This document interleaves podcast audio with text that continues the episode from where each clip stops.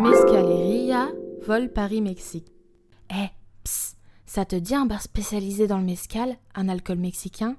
Alors je t'explique. Il faut rentrer dans l'hôtel 4 étoiles, tu attends l'hôtesse pour te guider, tu passes devant les iguanes, tu traverses les cuisines, attention, sans faire tomber de marmite, et t'es arrivé au Mexique. Facile, non?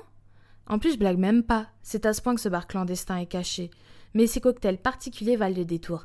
Alors on partage notre secret. Buzzy tip un guacamole et même des sauterelles grillées sont idéales en accompagnement.